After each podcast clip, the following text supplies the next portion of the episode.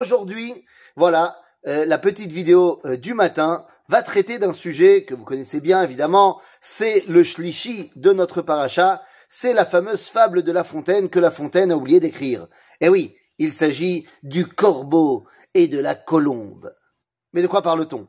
Eh bien oui, quand on y réfléchit de petites secondes, on va regarder dans notre paracha, on va voir Noach, après le déluge, lorsque l'eau s'arrête, eh bien, il va décider d'envoyer, d'ouvrir la fenêtre euh, de la Teva, de l'arche, et d'envoyer tout d'abord le corbeau et ensuite la colombe.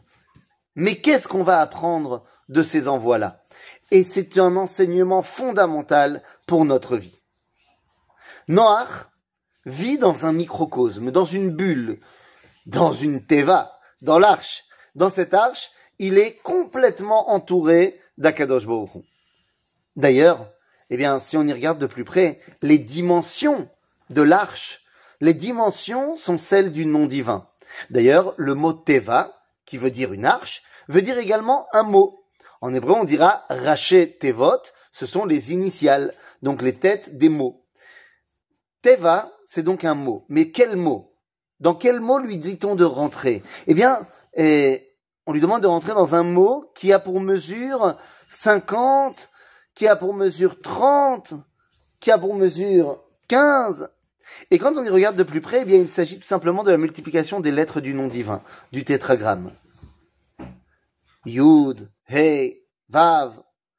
sur les amis, Noach est en train de rentrer, se mettre sous la protection d'Akadosh Baruch Et donc, il vit le déluge complètement entouré de Dieu. C'est génial.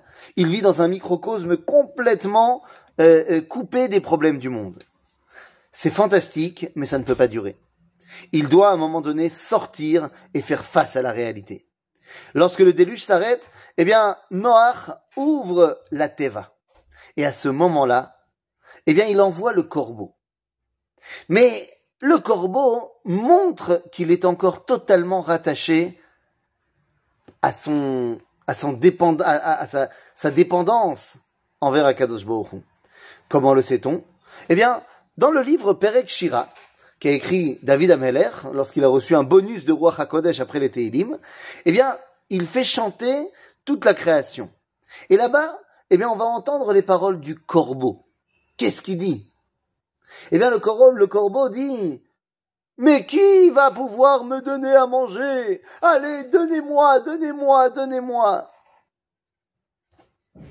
C'est-à-dire, le corbeau n'est pas prêt à prendre son indépendance. Il est là, il est prêt à ouvrir la bouche, mais nourrissez-moi, donnez-moi, donnez-moi, donnez-moi.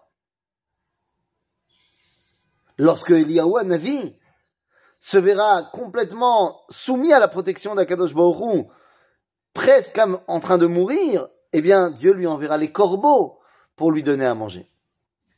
Une espèce de nourriture miraculeuse. Donc lorsque Yonach envoie le corbeau, il est encore dépendant. Il n'est pas prêt à prendre la responsabilité de sa vie.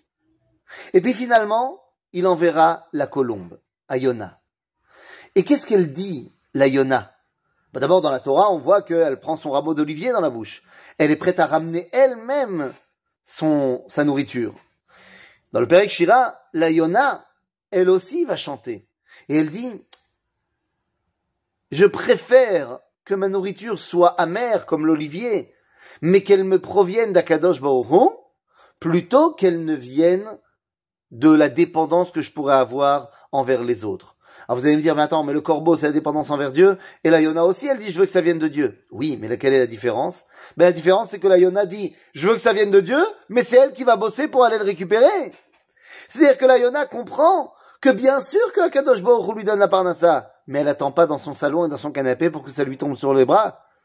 Elle va agir pour que la bracha Baruch puisse résider sur elle. Lorsque Yona permet à Noach de grandir, alors ça peut être la fin de la Teva, la fin de cette dépendance et le moment où Noach sort de l'arche pour commencer à reconstruire le monde. Eh bien, nous également. Dans les premières années de notre vie, nous sommes comme des corbeaux. C'est-à-dire, nous attendons que nos parents fassent tout pour nous. Et il y a un moment, alors ça va varier entre les gens, hein, est-ce que c'est à 5 ans, à 7 ans, à 18 ans, à 25 ans, mais il y a un moment donné où on doit prendre notre envol, prendre notre indépendance, tout en étant bien conscient que la bracha vient d'Akadosh Baruch mais que j'ai mon rôle, j'ai mon mot à dire, j'ai un rôle à jouer dans, eh bien, non seulement la réception de cette bracha, mais de comment je vais pouvoir la mettre en pratique pour construire le monde. Bokertov à tous.